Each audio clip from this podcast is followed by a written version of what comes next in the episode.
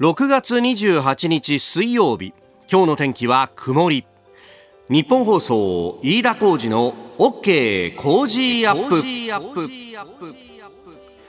朝6時を過ぎました。おはようございます。日本放送アナウンサーの飯田浩二です。おはようございます。日本放送アナウンサーの新業一華です。日本放送飯田浩二の OK 工事アップ。この後8時まで生放送です。いやー蒸し暑いですね。蒸し暑いですね。ねさすがにもう寝苦しいぞという感じになっておりましてうちもようやくというかねあのクーラーをつけてあ、ようやく。この時期本当に難しいなと思うのが外がそんなにね気温があの高くもないので、うんうん、えー、あんまり設定温度を高くすると外とあんまり変わらないしクーラーの効きもあんまり良くないし、うん、かといってね結構その設定温度を低くしちゃうと今度は寒くてねっていうね、うん。うん、えー、特にあの寝入った後が風邪ひいちゃうよね。ですね。えー、まあでも非常にこう寝苦しくなっております。日本屋上の温度計はあ24.9度ですが湿度が89.9%もう90%近いぞ。と、はい、いうことで。これ雨降んの？今日。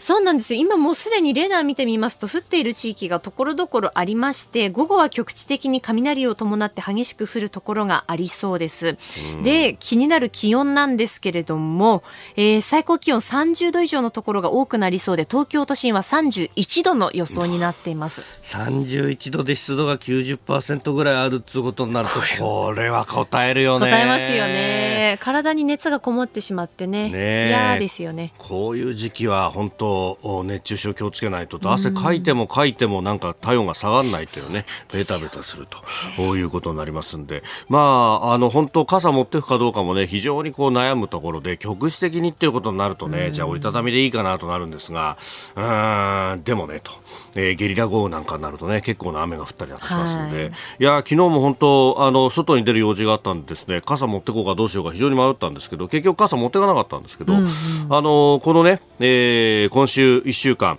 うんスクープアップのゾーン7時40分過ぎのところですけれども、あの西日本豪雨から5年ということで、その水害とかね、えー、豪雨対策ということをいろいろ聞いているんですけれども、その取材の一環でですね、えー、横浜国大に行ってきまして、はい、ここであの台風科学技術研究センターというね、えー、施設があって、えー、ここをやってるですね、藤坂先生という教授の方にお話を伺ってくる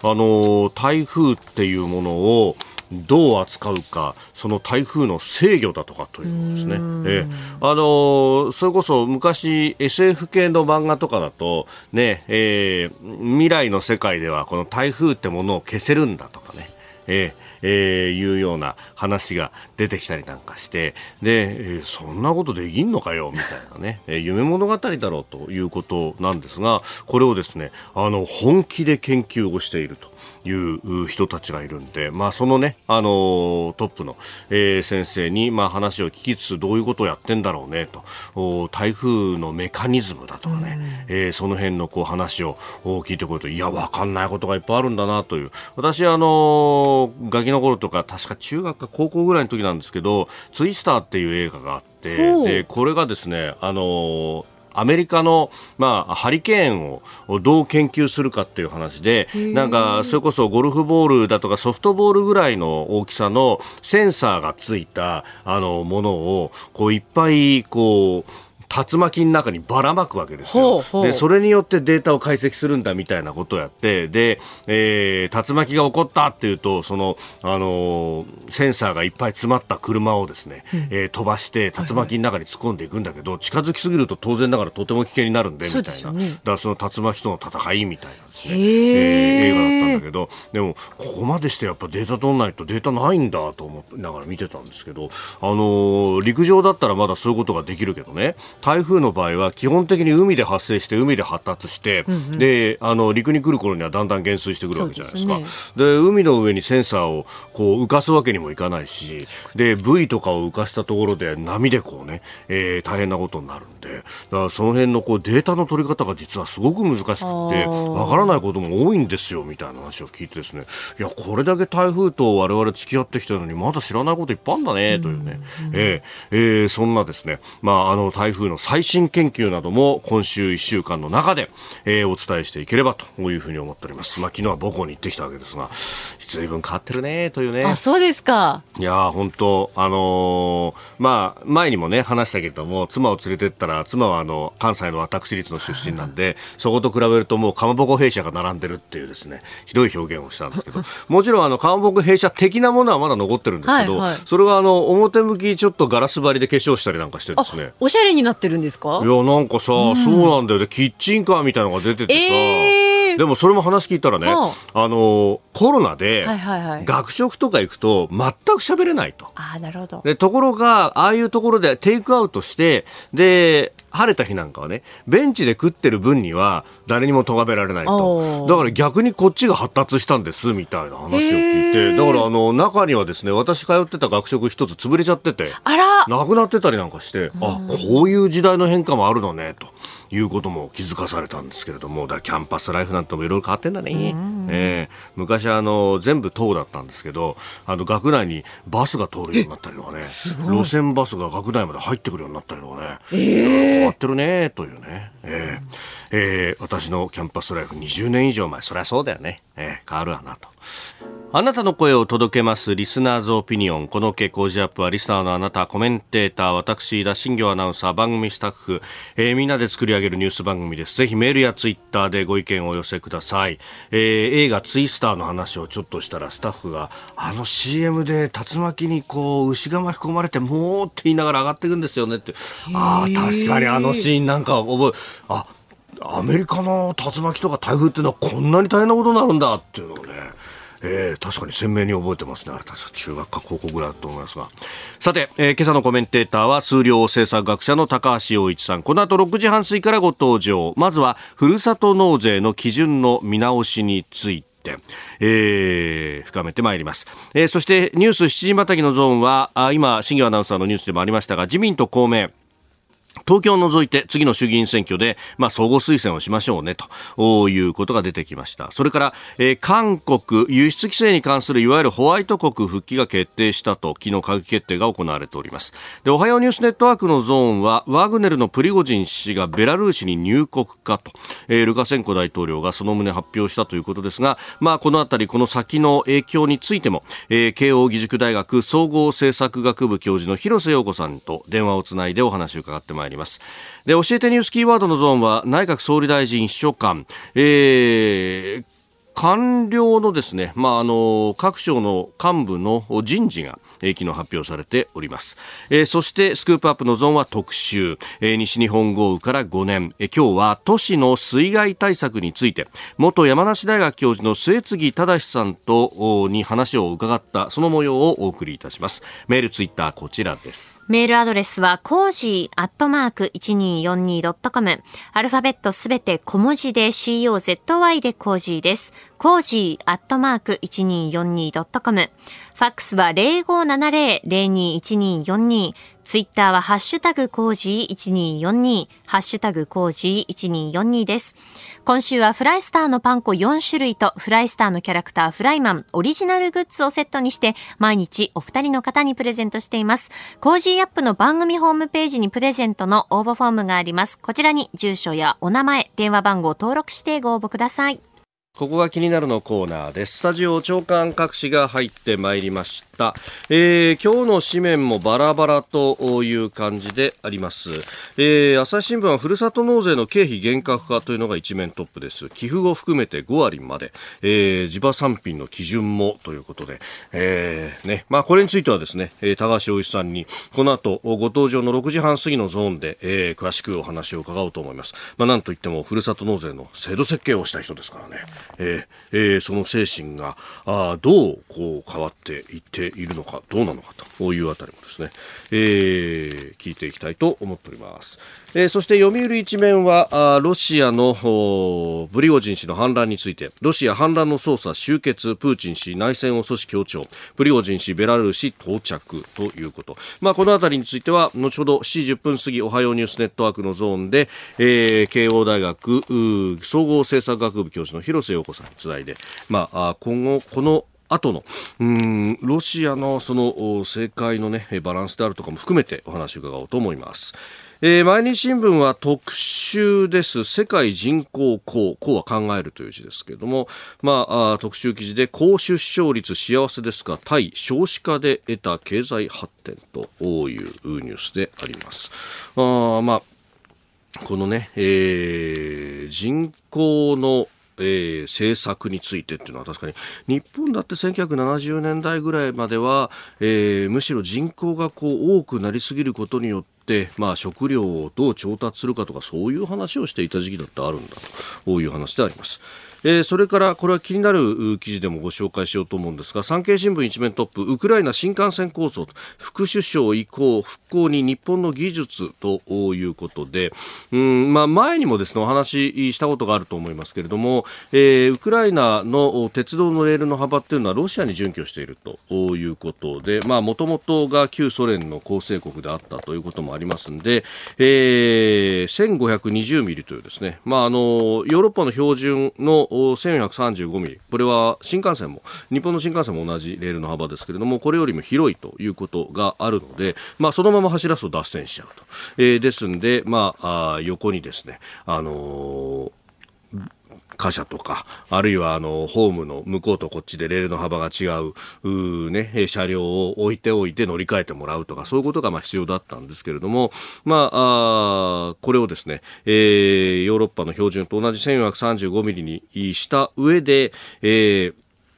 物流とかをね、えー、つなげようというようなこと、まあ、あのそれが結構いろんなところに波及するんじゃないかという指摘をしましたが、えー、新幹線構想というねあの日本の技術も導入したいということが、まあ、ウクライナ側から出てきているということなんですけれどもあのこれ一つねそう、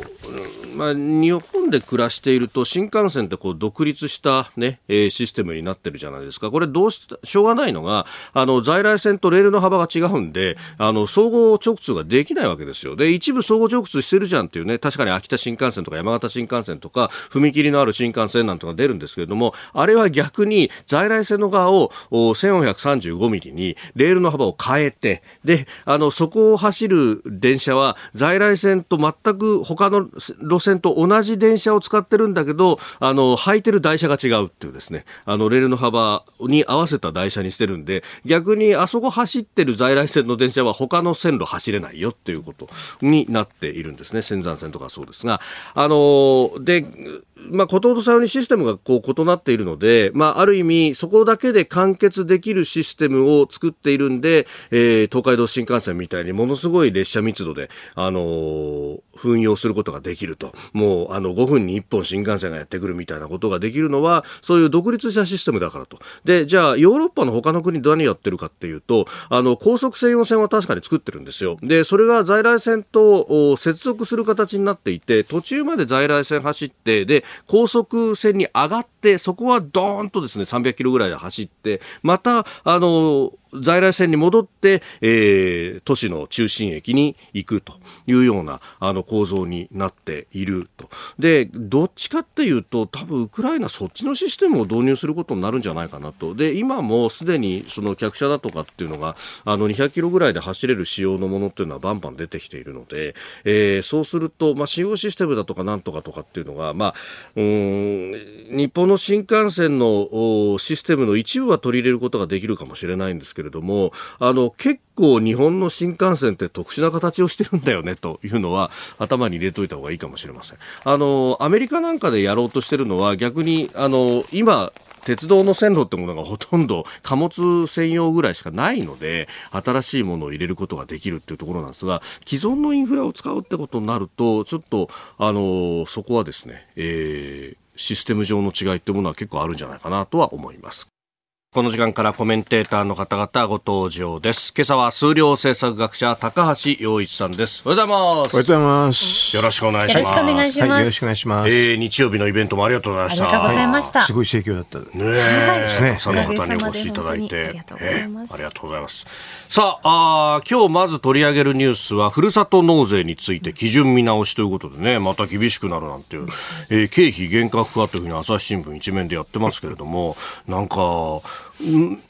年を追うごとになんか縛ってきてません？総務省。これだ、もともとが官僚が嫌いな制度なの。官僚が嫌いな制度。官僚の嫌いな制度を作ったわけですか作った作りました。あまあ、まあね、もともと菅さんにね、言われてね、はい、あの、まあ、私は法律とかそういうのをやっただけですけどね、うん、菅さんの趣旨をね、生かすためにね、うん、だからそれはだから、えっ、ー、と、寄付、なんかどっかに納税できないかって言われたんでね、それは難しいですよと、ね、うん、それは難しいですよ、寄付してくださいと、寄付して分だけ、あの、税金安くすることは簡単ですけど、と。そういう言い方をしたの。だから寄付とあの税額控除っていう2つの組み合わせの制度を作っただけなんですよ。で、その時に、まあ、返礼品がこんだけ大きくなるってことは正直言って予想はしてなかったけれど、はい、ただある程度、あの、まあ、全然ね、予想してなかったってわけじゃなくて、返礼品をどういうふうに処理するかっていうのを、時に、あの、私の最初の理理解はね、はい、あの、返礼品っていうのは、あの、それぞれの自治体の財政支出になるわけです。うん、絶対に。そうですね。はい、だから、それは自治体の、はい、まあ、議会とか自治自治体に任せればいいですっていうのが基本。ああ、だから返礼品が豪華になって入ってきたものの方がほとんど手元に残らないとしても、それは自治体の判断だ、うん、判断、うん、判断にしてくれと、判断でやるのが一番いいんじゃいいでしょうと、要するにいろんな細かい話なんてこともあの自治体に任した方のがいいでしょうと、というのが基本。だからあの財政支出については、何も最初、規制を入れなかったっていうのは、そういう趣旨で入れなかった。あでね、それに対してあの自治体の手元にお金が残らないんじゃ意味がないじゃないかみたいなことになって、そんなの余計なお世話でしょってはっきり言えば。と私はその当時は言ってました。ええええ、そんなのね、そもそも持ち出しのことなんてね、自治体がやらないでしょと。はいわざわざ。わざわざ損するようなことはしないだろう、うん、それでも、あえて、それでも議会がね、はい、あの、地方議会とか、あの、自治体がね、それでも OK だと。言うんだったら、それはそれで、ひあの、なんか地方政府の方からね、いろんな手が言っても言わなくてもいいでしょうっていう、そういうことも言いましたよ。うん、ん、そんな箸の上げ下げまで指導するような時代でもないだろうと。それであと、一律のね、はい、なんかの規制とかね、これもね、なんかそぐわないでしょと。やっぱり地方にそれぞれお任せしてね、それでお任せしてやった方がよろしいでしょ？と。そうすると競争見たくなるでしょ、うん、それとあと、あの、なんていうかな、あの、ある意味で有権者から見たら、えっ、ー、と、選択が出るでしょと。こういうのこういうのね、実はね、あの、政治学の言葉ではね、はい、足による投票っていう言い方するんですよ。足による投票。手手の投票は普通の投票なんだよね。でも、うん、そうじゃないから、あの、足による投票って言い方してね、これがまあ民主主義の、あの、国かなんかではねじるかせるにはいい方のやり方っていうにも、あの、実はそういう文献もあったからね。私なんかそういうのを、はい、で、手、足による投票ですとか言ってみんなななんだっていうことを言ってたけど、まあそういうふうな、あの、考えでね、実は、あの、制度設計はしたんですけどね。ところが今、総務省が言うのは、その足による投票ではなくて、これが競争が過熱してしまっていると。だからそれはあの官僚嫌なんですよ、なぜかっていうとね、税収が入るでしょ、はい、それを差配するのが官僚の仕事だったんだけど、うん、その税収の一部を納税者が決められるでしょ、はい、あだからあの、制度設計やるときに非常にポイントになったのは、何に使ってくださいってみんな書かせてるはずなああ確かに選択肢ありますね、教育に使ってくださいとか、インフラに使ってくださいとか。そうそうそう。あのこれをね、これがポイントなわけ、何に使って、何に使ってくださいってことが言える珍しい制度なの。だから大体税税金って取られても、どこで使うか分かんないっていうのがみんな不満があったんでね。うん。えー、ここが気になるプラス、ふるさと納税についてでありました。アーカイブ配信チケット、国内外へ絶賛販売中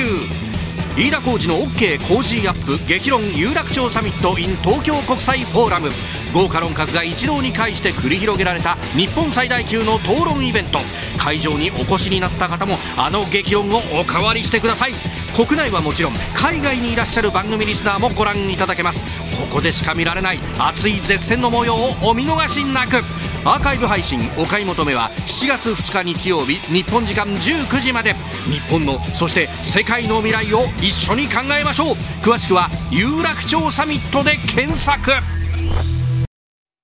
あなたと一緒にニュースを考える飯田浩二の OK 工事アップ。コメンテーターの方々と7時をまたいでニュースを掘り下げてまいります。えー、今朝は数量政策学者高橋洋一さんです。引き続きよろしくお願いします。よろしくお願いいたします。えー、ふるさと納税結構いろいろね、あの、コメント届いてますが、IDC18 番和田さん、えー、本来税を納めるはずの居住地の自治体の行政あるいは首長へのノーとしての意味を持たせられるというのは住民として興味深いところです。ただ肝心の自治体の側がそう発信せずに、住民が欲に目がくらんだなどと思われるようでは効果は伴わないですよね、と。それあの無能な自治体ですからそういうのもチェックしたらよろしいんですよ。90億円以上流出しているみたいなことを言ってるそういうのは無能な首長なんで、よくそこを見た方がいい、ああ足による投票。そう。確かにそう考えると民主主義の一側面というかね、重要なこう意思の発露みたいなもの、だって手による投票っていうのは限られてるでしょ？機会もね、ええ、そう毎日毎日あるもんでもないと。うんえさて、では株と為替の動きをお伝えしておきます。現地27日のニューヨーク株式市場ダウ平均株価、前の日と比べて212ドル3セント高い3万3926ドル74セントで取引を終えました。ハイテク銘柄中心ナスダック総合指数は219.89ポイント上がって1万3555.67でした。一方、円相場は1ドル144円10銭付近で取引されております。まあ、ダウはあアメリカの景気指標が堅調だったということでハイテク株などに買いが入って反発をしたということであります。で、この円ドル相場がね、えー、円安に触れているというところで、まあ、うん、勧誘があるのかどうなのかみたいなことが、うん、日本の中では聞かれたりなんかもしますけれども。勧誘？うん、どうなんですか、この辺っていうのは。分かってたら教えて。分かってたら教えて。まあ、このぐらいの水準は、あの、はっきり言うと、うんはい、あの、円安になればなるほど、うん、あの、税収も増えるし、あの、企業収益も上がるんで、この時に介入するのはほとんどアホですね。うん。まあ、税収相当上振れしそうだったよね、また今年もと。だから、それが嫌だから変なことするんでしょ？嫌だから。嫌だ。いいじゃないと。別に税収が増えて GDP 伸びるんだからと、うん、私は単純に思ってるだけですけどね。うん。あとね、税制の部分は、まあ財政出動でやればいいって感じですか。うんえー、ではこの時間取り上げるニュースこちらです。自民と公明次の衆院選で東京を除き相互推薦する合意文書を交わす。次の衆議院選挙の協力について自民公明両党は昨日東京を除く全国の小選挙区で原則相互に推薦する合意文書を交わしました。自民党は公明党が候補者を擁立する全国11の小選挙区のうち東京29区を除く10の小選挙区で推薦するとしております、えー、合意文書について記者会見をする自民党茂木幹事長の音声をお聞きいただきましょう。与党として、えー、の議席を、えー、最大限確保するとの、えー、認識はあの両党間で共有していると思いますので、引き続き、えー、両党の対応、さらに、えー、どんな協力ができるかもですね、協議をしていきたいと考えております。ということで、まあ、茂木さんの音声をお聞きいただきましたが、えー、東京じゃ揉めてるけど、それ以外は協力しようね、と。うん。うん、うん。いうことであります。はい。29区ってあれ、荒川でえっと、そう、足立の一部、ね、そうですね。はい、あたりですね。あそこ、まあ、ね、はい、あの、公明党が。はい。非常に強い。強いところですね。うん。足立の区議会はね、ねトップ公明党ですからね。28区とかそういうのは一応大丈夫になったんですかね、よくわかんないけどね。28区練馬のあたり、ね、一番焦点にされているところ家のすぐそばだけど、でも最初から28じゃなくて29が本命かなと思ってたけどね、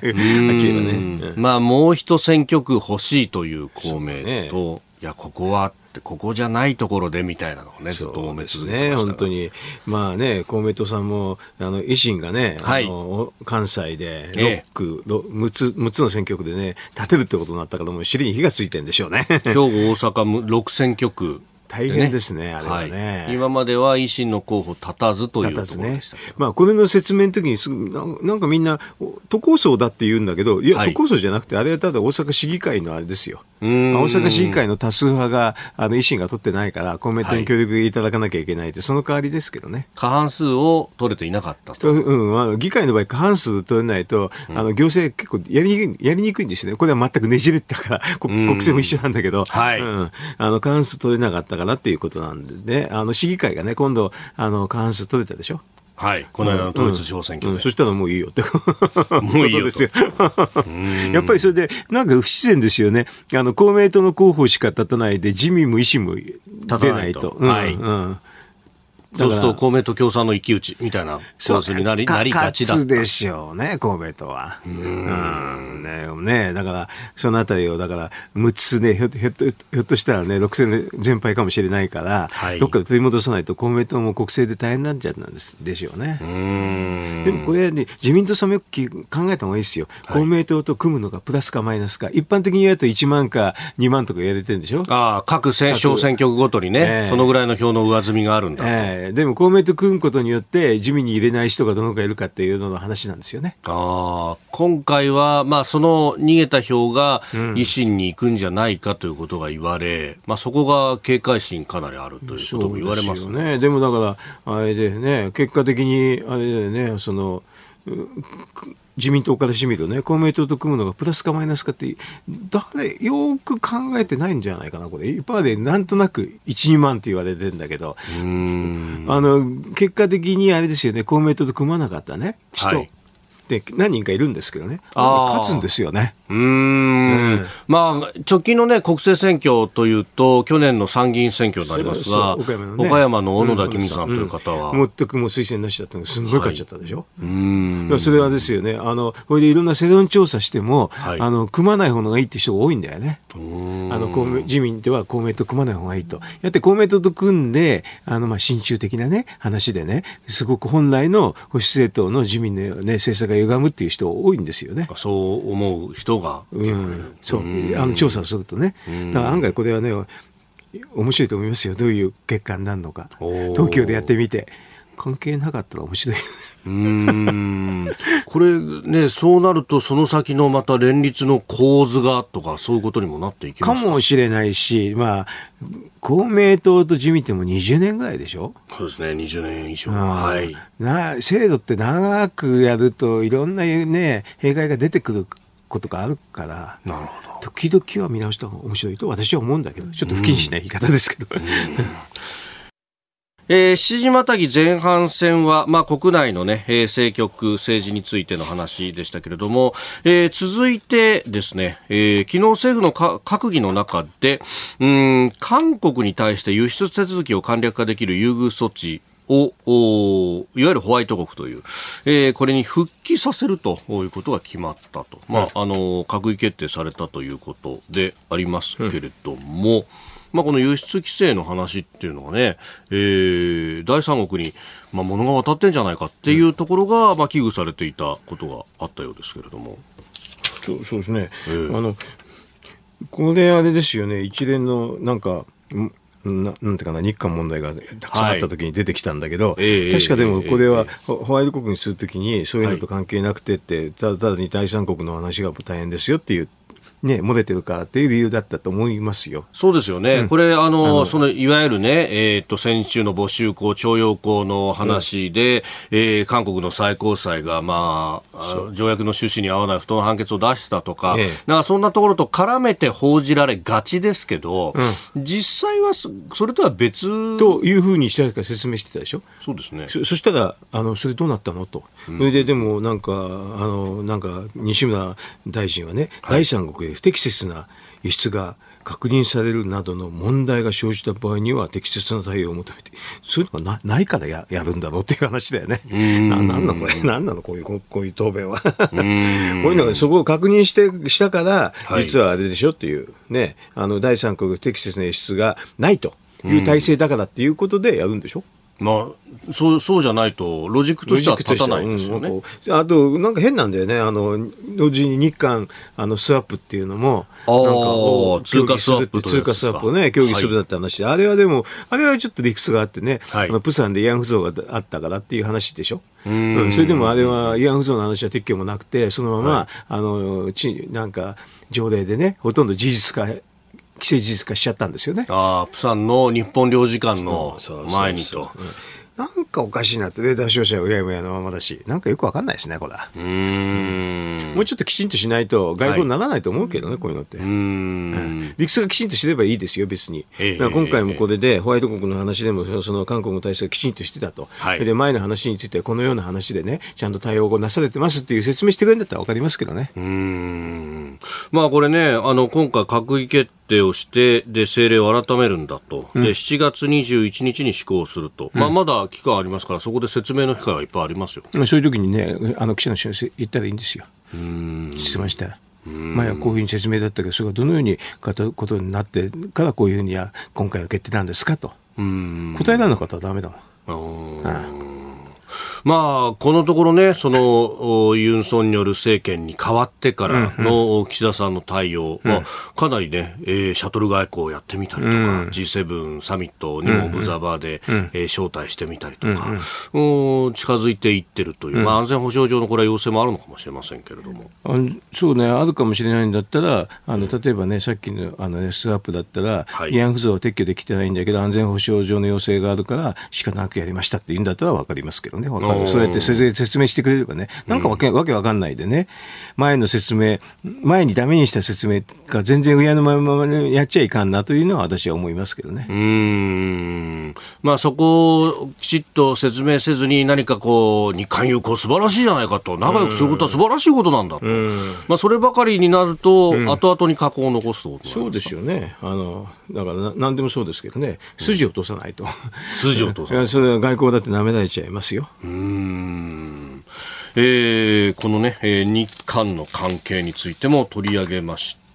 えーメールやね、ツイッターも、あの、ふるさと納税は結構いろんな人が興味あるみたいですね。来てます。アバオアクーさん、この方はひょっとすると、あの、自治体の中の方かもしれませんが、はい。えー法定外目的税も記載に規制があって自由な財源でない中、えー自治体のファンディング、まあ、あー資金の調達を考える上で、えー工夫と自由が利く貴重な財源だと思います、えーふるさと納税に絡めた施策を見るとユニークなものが多いです。首長の手腕の見せ所ですよね、と。そうよ。そういうために、あの、だから、制度設計するときに何に使うかってとこ、そこだけは書いてくださいって。あ んまり規制はしないんだけど、そう、そこは書いてくださいって言いましたけどね。確かにあれもこう自治体がいろんなこうメニューをうんこう用意して、うん。ね、でそれをこう選択肢で、ね中には自治体お任せみたいなのもあるけど、まあ、それもね、はい。それも含めてね、あの、判断してね、いただくのがよろしいんじゃないかなと思うけど。結構あの細かくいろんなことをわーっと書く自治体もあればこうざっくりとした3つぐらいの選択肢しかないところもあっまあ、たりして。そこだから、個性が出て面白いでしょ。うーん。私のやってる自治体なんてね、ものすごく具体的にね、あーまあ、あのね、あの、ね、せ尖閣の四角の島だけど、石垣なんかね、こう、書いてあるから面白い。なるほどこね。この、あの、ね、この橋を直すとかなんとかとか。あああっちだからあちああちらの方のね、はい。あの国防の関係の話だけどね。国防 書いてあってね。なかなか面白いしああいうの見てて。うーんここでポッドキャスト YouTube でお聞きのあなたにお知らせです。ラジオ局日本放送飯田浩司の OK コージーアップ週末増刊号を毎週土曜日の午後に配信しています。1週間のニュースの振り返りニュースの予定やコメンテーターのラインナップをご紹介しています。後半には Cozy up コメンテーターがゲストと対談するコーナー。今月はジャーナリストの佐々木俊尚さんと北朝鮮による拉致被害者家族連絡会代表の横田拓也さんに登場いただき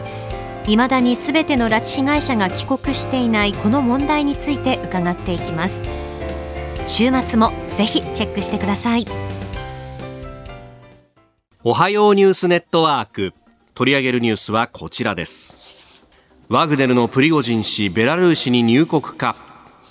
ベラルーシメディアによりますとロシアで反乱を起こした民間軍事会社ワグネルの創設者プリゴジン氏がビジネスジェット機でベラルーシに到着しルカシェンコ大統領は入国したことを認めたということです。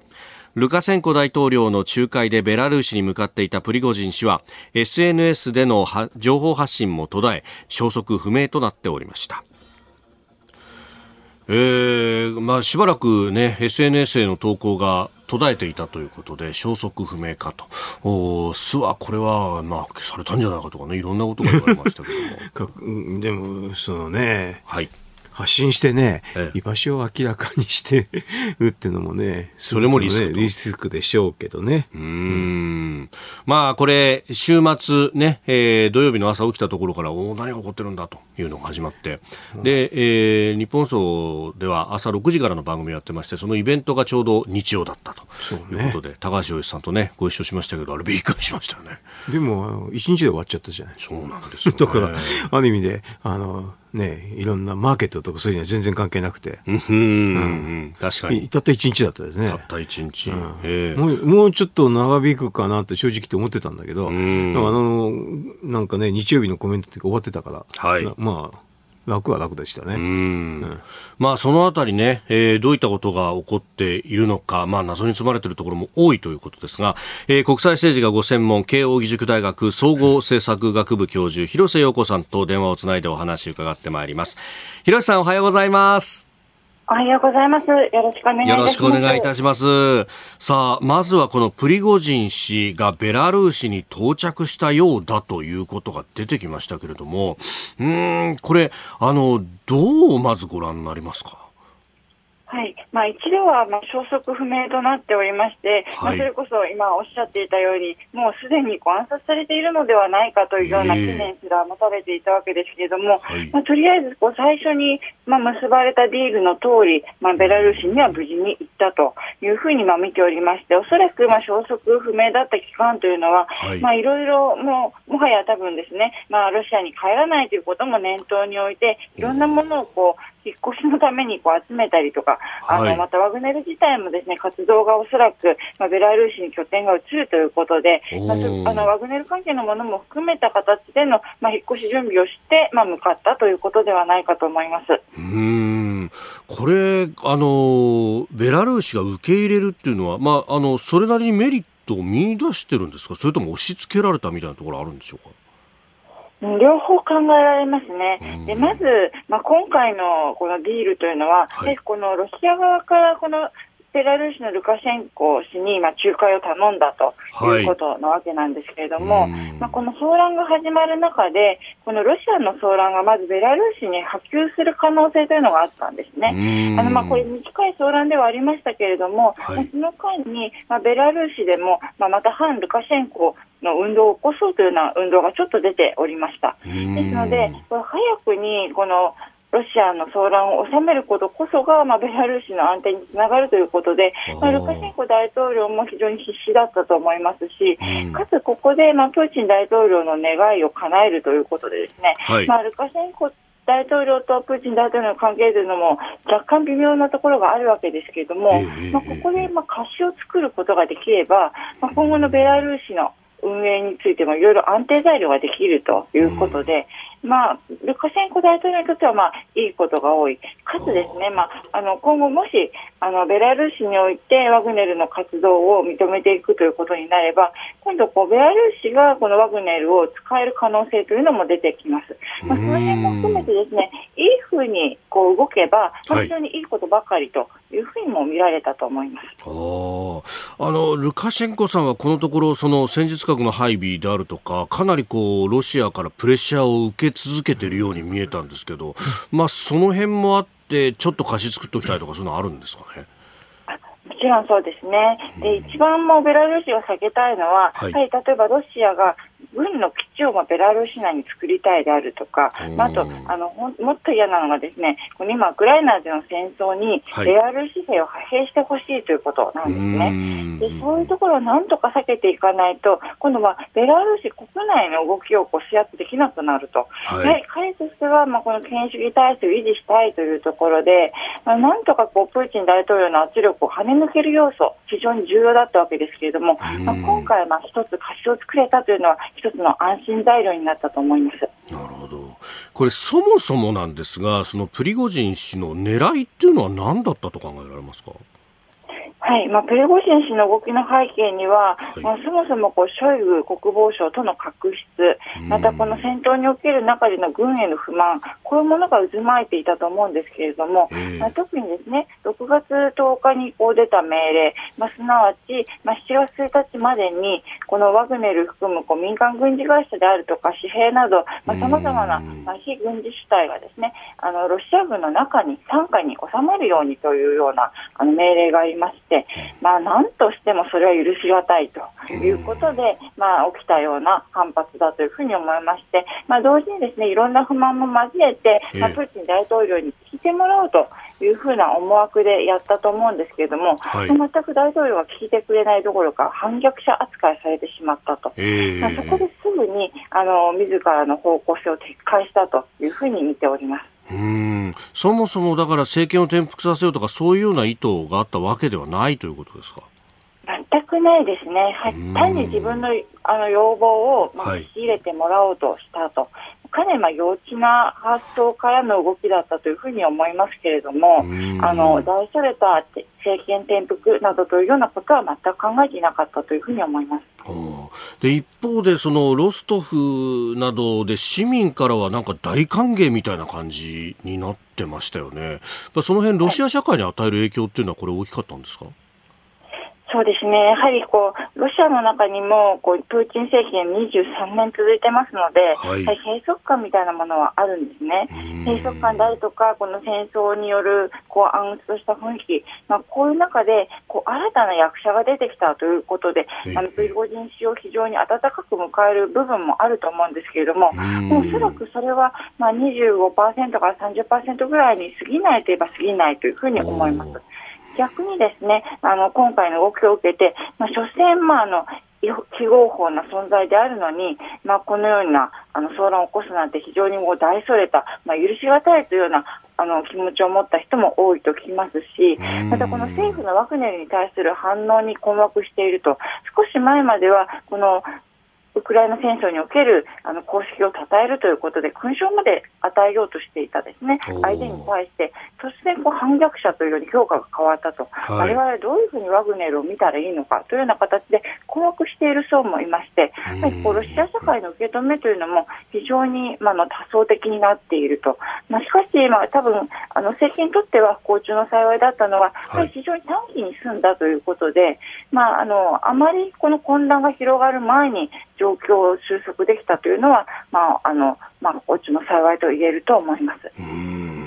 これ、そうなると来年3月に大統領選控えてますけれども、それへの影響っていうのもさほど考えなくていいですか？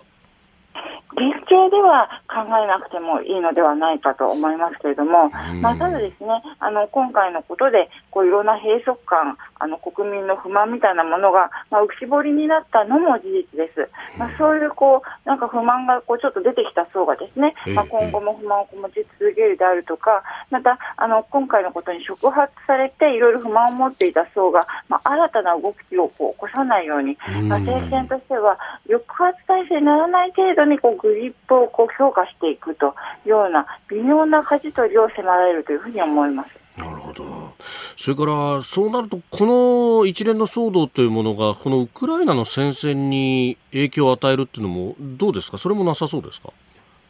そうですね、短期的にはないと思うんですね。やはりこの短期に収束できたということで、例えばこれが長期化、大規模化したとなれば、あのウクライナで展開している軍も一部こうシフトを変えて、まあ、国内向けにも展開しなければいけないようなこともあったかもしれませんでしたけれども、まあ、そういうことがなかったので、あの戦線にはあまり影響はないと思うわけなんですが、ただまあ今回のことというのは、こうロシアのこう政治的な脆弱性を示してしまったということで、はい、まあ、ウクライナをこう気づかせてしまったということはあると思うんですね。でまた非常に短期間にワグネルがもう北進できてしまったということは、はい。まあ、あのロシア国内のあの防衛体制の弱さということもまた見せてしまったと。ということで、今、ロシア国内での戦闘というのは国境付近に限定されており、まあ、しかもこうウクライナでのあの自由兵みたいな人たちはやっているということで、うんうん、まあ、かなり限定はされているわけですけれども、はい、まあ、そういう自由兵などがですねこうもっと、まあ、ロシア内部に入っても大丈夫なのではないかというような形で、よりよ余計にこうロシアへの戦闘方針を変えてくるというような可能性もありますから、やはりですね中長期的に見ますと、いろいろな影響は起こりうるというふうに思います。なるほど続いて教えてニュースキーワードです。内閣総理大臣秘書官。政府は昨日の閣議で財務省出身の宇波弘隆総理秘書官を財務省に復帰させ7月4日付で財務省官房長に充てる人事を決定しました。後任の総理秘書官には財務省の一松淳主計官がつきます。えー、一つ松氏は1995年に旧大蔵省入り、えー、奈良県の副知事や死刑局調査課長などを歴任されたということであります。まああのー省庁の、ね、幹部人事があ昨日一斉に発表されて今日の新聞にはそれが載っておりますけれども、うん、まあ、この秘書官人事は結構大きいですか？それあの、役人人事でね、今日だからいろんな、あの、えっ、と、提案がね、あの、あったんだけど、それぞれの省庁のね、局長とかそういうのがね、解説してくれますかって言われたんだけど、それだったら秘書官でしょと。それが多分一番ね、あの、やっぱり大きいし、あの、影響あると思うんでね、あの、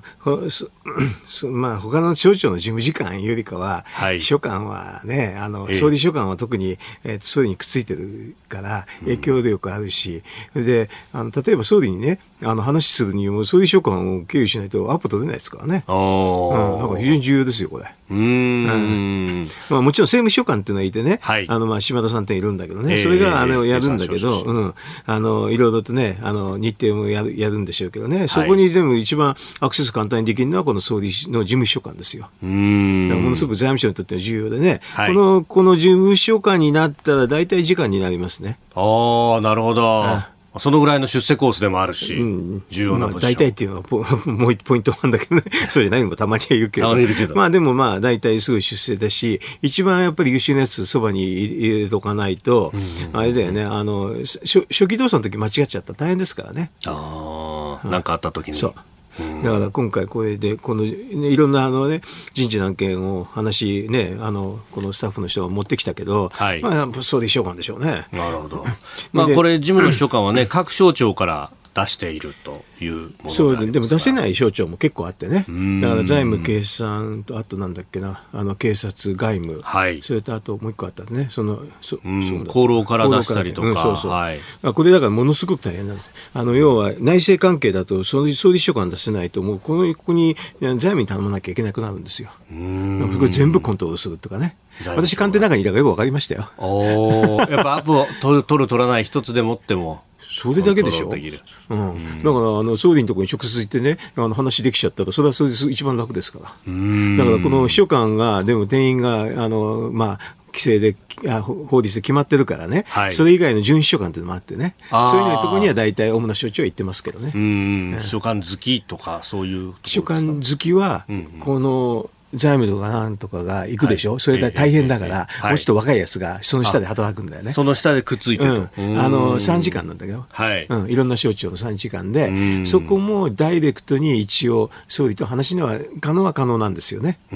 だから、あのね、まあそういう時にね、はい、あの、財務省の秘書官を入れるか入れないかとかね、会議の時にいろいろとね、えー、駆け引きありますよ。ああ、案件によってこう集めるメンツがでも入れないと後で大変にいじめられちゃうから、絶対財務省の、あの、この事務秘書官入れますけどね。私入れなかった。私関係なかったから。全然、全く関係ない枠で入っちゃったから。その事務秘書官にね。いつもなんか安倍さんから連絡直接入って、ちょっとって言われて、私一人行くんです。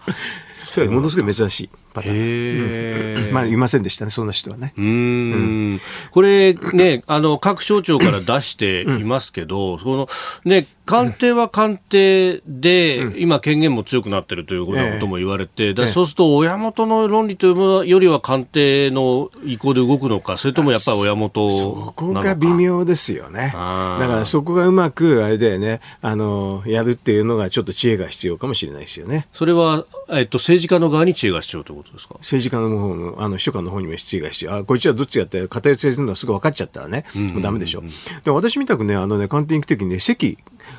ね、抜いていけば簡単なんで、もう、なるほど財務省からもういりませんと。うん、戻んなくていいですから。もう片道切符で行ってきます片道切符で行きますって言っちゃったらすっきりして。で、大体ね、片道切符で行くとね、ろくなことにならないって、私の例を見てみんな思ってるらしいんだよ。片道切符で行ったら私とね、枝さんしかいないらしいんだから。ああ、枝健二さんですか？そうそう。だから片道切符で行くと大変なことになるっていうのはみんな思ってるらしいから、で帰ってからなんか楽しみじゃない。うんこのだって、うなみさんだって帰って官房長で事務次官、はい、次に、あれでしょ、死刑局長事務次官でしょ、おそらく。ああ、やっぱそういうこう、ルートが、まあ、レールが引かれて。引かれてますよ、完璧に。まあ、官房長って言うともう、相当偉いですもんね、すでに、ね、うん、それでね、うん。だからそういう片道切符で行くやつはバカだと言われてましたけど。あまあ、江田さんはあ橋本龍太郎内閣の、うん、もう片道切符で行ってと。あの人は片道にさせられたのかもしれないけどね。本当に片道行ったのは多分私だけかもしれないよね。もう最初からもう手を挙げて転籍っていう形で行っちゃった。なるほど。えー、続いて、えー、ここだけニューススクープアップ今週は特集企画です、えー、平成30年6月28日から7月8日にかけて西日本を中心に大きな被害をもたらした西日本豪雨から5年ということで、えー、被害を受けた現場あそして豪雨災害の対策について考えるという1週間であります。で月曜火曜は広島朝霞町岡山真備、えー、2つの現場のリポートを内田由紀アナウンサーがしてくれましたが今朝は都市の水害対策についてであります。河川減災がご専門の元山梨大学教授の末次忠さんに電話でお話を伺いました。末次さんは今国や多くの自治体で使われている洪水ハザードマップの計算式を編み出したりその一方で計算に現れないリスクに対応するよう警鐘を鳴らしていらっしゃりと減災災いを減らすと書いて減災を呼びかけております。ではインタビューの模様をお聞きいただきます。さあまず減災というものこの考え方どういったものなんでしょうか？あのまあ、災害を実際ゼロにするのはなかなか難しいんですよね。でまあ、災害を少しでも減らすように取り組む減災というのが、まあ、平成10年ぐらいから言われるようになってきました。これ、そういったことを平時に考える際に、何か参考になるようなものっていうのはあるんでしょうか？そうですね、例えばあの国土地理院で出しているような浸水ナビというスマホで見れるんですけれども、はい、まあ、大雨の際にその浸水状況を想定しておくのに役に立つと思います。ただ、ちょっと、まあ、課題もあってですね、はい、中小河川が氾濫した時の情報というのはまあ入ってないこともあるもんですから、まあ、洪水ハザードマップも同じなんですけれども、え大きい川の情報は入ってるんですけど、小さい川は入ってない場合があるということですね、あ。その辺っていうのはどうなんですかね、やっぱりこう近所を平時歩いておくっていうのは大事になってきますか？ですね。あの自分の近くにどれぐらいの大きさのどういう川があるかというのは知っておいてもらうのと、えー、あとは川以外に水路とか側溝ですね、まあ、大きいのがありますので、そういうのも溢れる危険性があるというのも知っておいてもらった方がいいかもしれません、最近はその内水氾濫が増えているというのが、都市の豪雨災害の特徴でですね。内水氾濫っていうのは、これ、うちの水の氾濫って書きますよね、どういうものですか、まあ、河川というよりかは、まあ、水路とか下水道から水が溢れて起きるんですけれども、まあ、そのまあ、下水道の排水能力を超えた場合とか、川の水位が高いと、その水路の水が排水できない、まあ、そういうことで、まあ、内水氾濫が起きるんですね。よくマンホールからこう水が噴き出している映像であるとかっていうのは、まさにそれですか？そうですね、東京なんかですと、はい、まあ、2通りあるんですけれども、ええ、荒川低地みたいなところですと、内水氾濫起きやすいんですけれども。荒川低地っていうと、はい、あの荒川の河口の付近そうですね、まあ、ゼロメートル地帯のところですね。あはい。で逆にその山手の方は谷地形になっててですね、はい、神田川とか石神井川っていうところは、まあ、あの水深が上がったり流れも速い場合があります。なるほどなるほど。洪水がですねどれぐらいのスピードで高くなるかっていうのは川によって違うんですけれども、はい、川に雨水が入ってくる流域面積というのがあるんですが、狭ければ狭いほど速くなります。あ、狭い方が速くなるんですね。そうですね。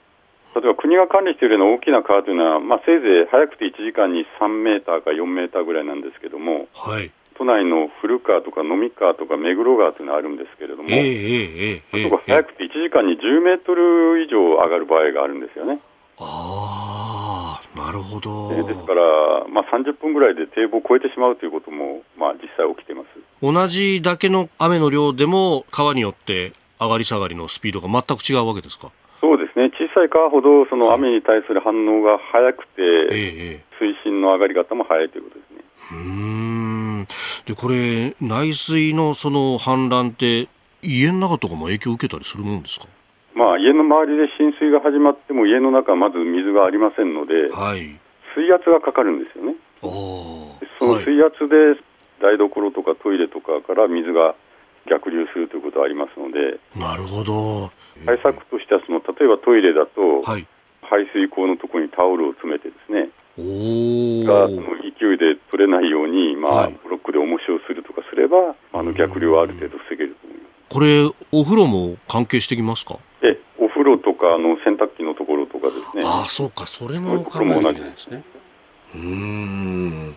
あと、災害とかの対策でお風呂に水ためといた方がなんて言われますけど、これって効果あるんですか？